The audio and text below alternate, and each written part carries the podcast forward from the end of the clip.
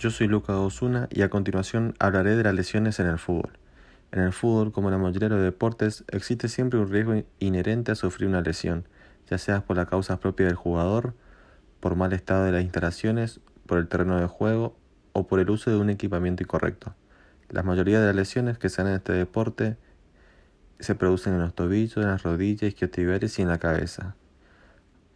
a continuación, el siguiente listado es Número 1. Esguince de tobillo y rodilla, puesto que los movimientos pivotales y laterales son frecuentes en este deporte. Número 2. Torceduras por contracciones musculares en la zona ingle, tendones y cuádriceps. Número 3. Fracturas frecuentemente en extremidades bajas, esto es en tobillos, tibia y peroné. Número 4. Lesiones en la rodilla, los meñiscos, el ligamento cruzado, el ligamento medio colateral son los que más sufren. Número 5. Lesiones faciales en las zonas dentales y nasales requiriendo una protección específica para la zona en el caso que se quiera continuar con la práctica. Bien, mi nombre es Juan Ramón Cáceres y ahora pasaremos a explicar los efectos negativos y las lesiones más comunes que conlleva la práctica de running.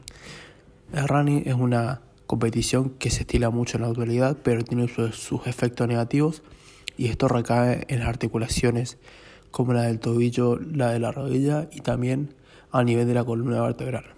Esto es así porque los participantes a realizar dicha actividad pasan de un suelo estable a uno inestable constantemente y van cambiando de superficie a medida que avanzan en la carrera.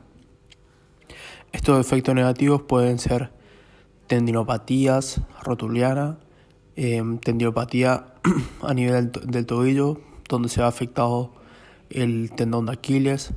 También podemos presentar molestias o lesiones a nivel de la columna y también se puede presentar efectos secundarios como problemas renales y eh, deshidratación que conlleva dicha actividad.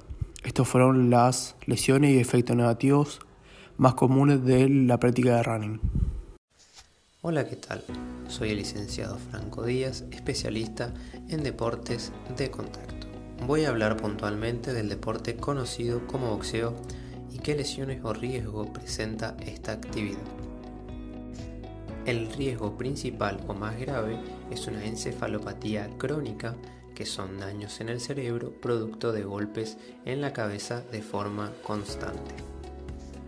Otras lesiones comunes después de un combate son laceraciones o daños facial, lesiones de mano muñeca, lesiones de ojo o ojos, lesiones o fracturas de nariz.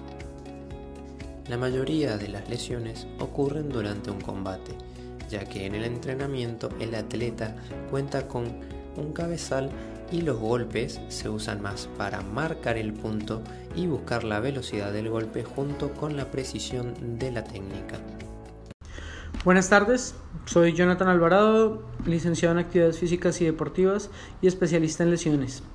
En este espacio vamos a hablar de los riesgos de lesionarse al realizar una actividad física o algún deporte.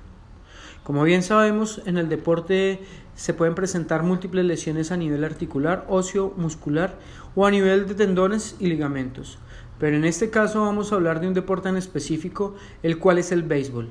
Es un deporte poco conocido y practicado en la, en la Argentina, pero en otros países es mundialmente conocido y se practica desde muy tempranas edades.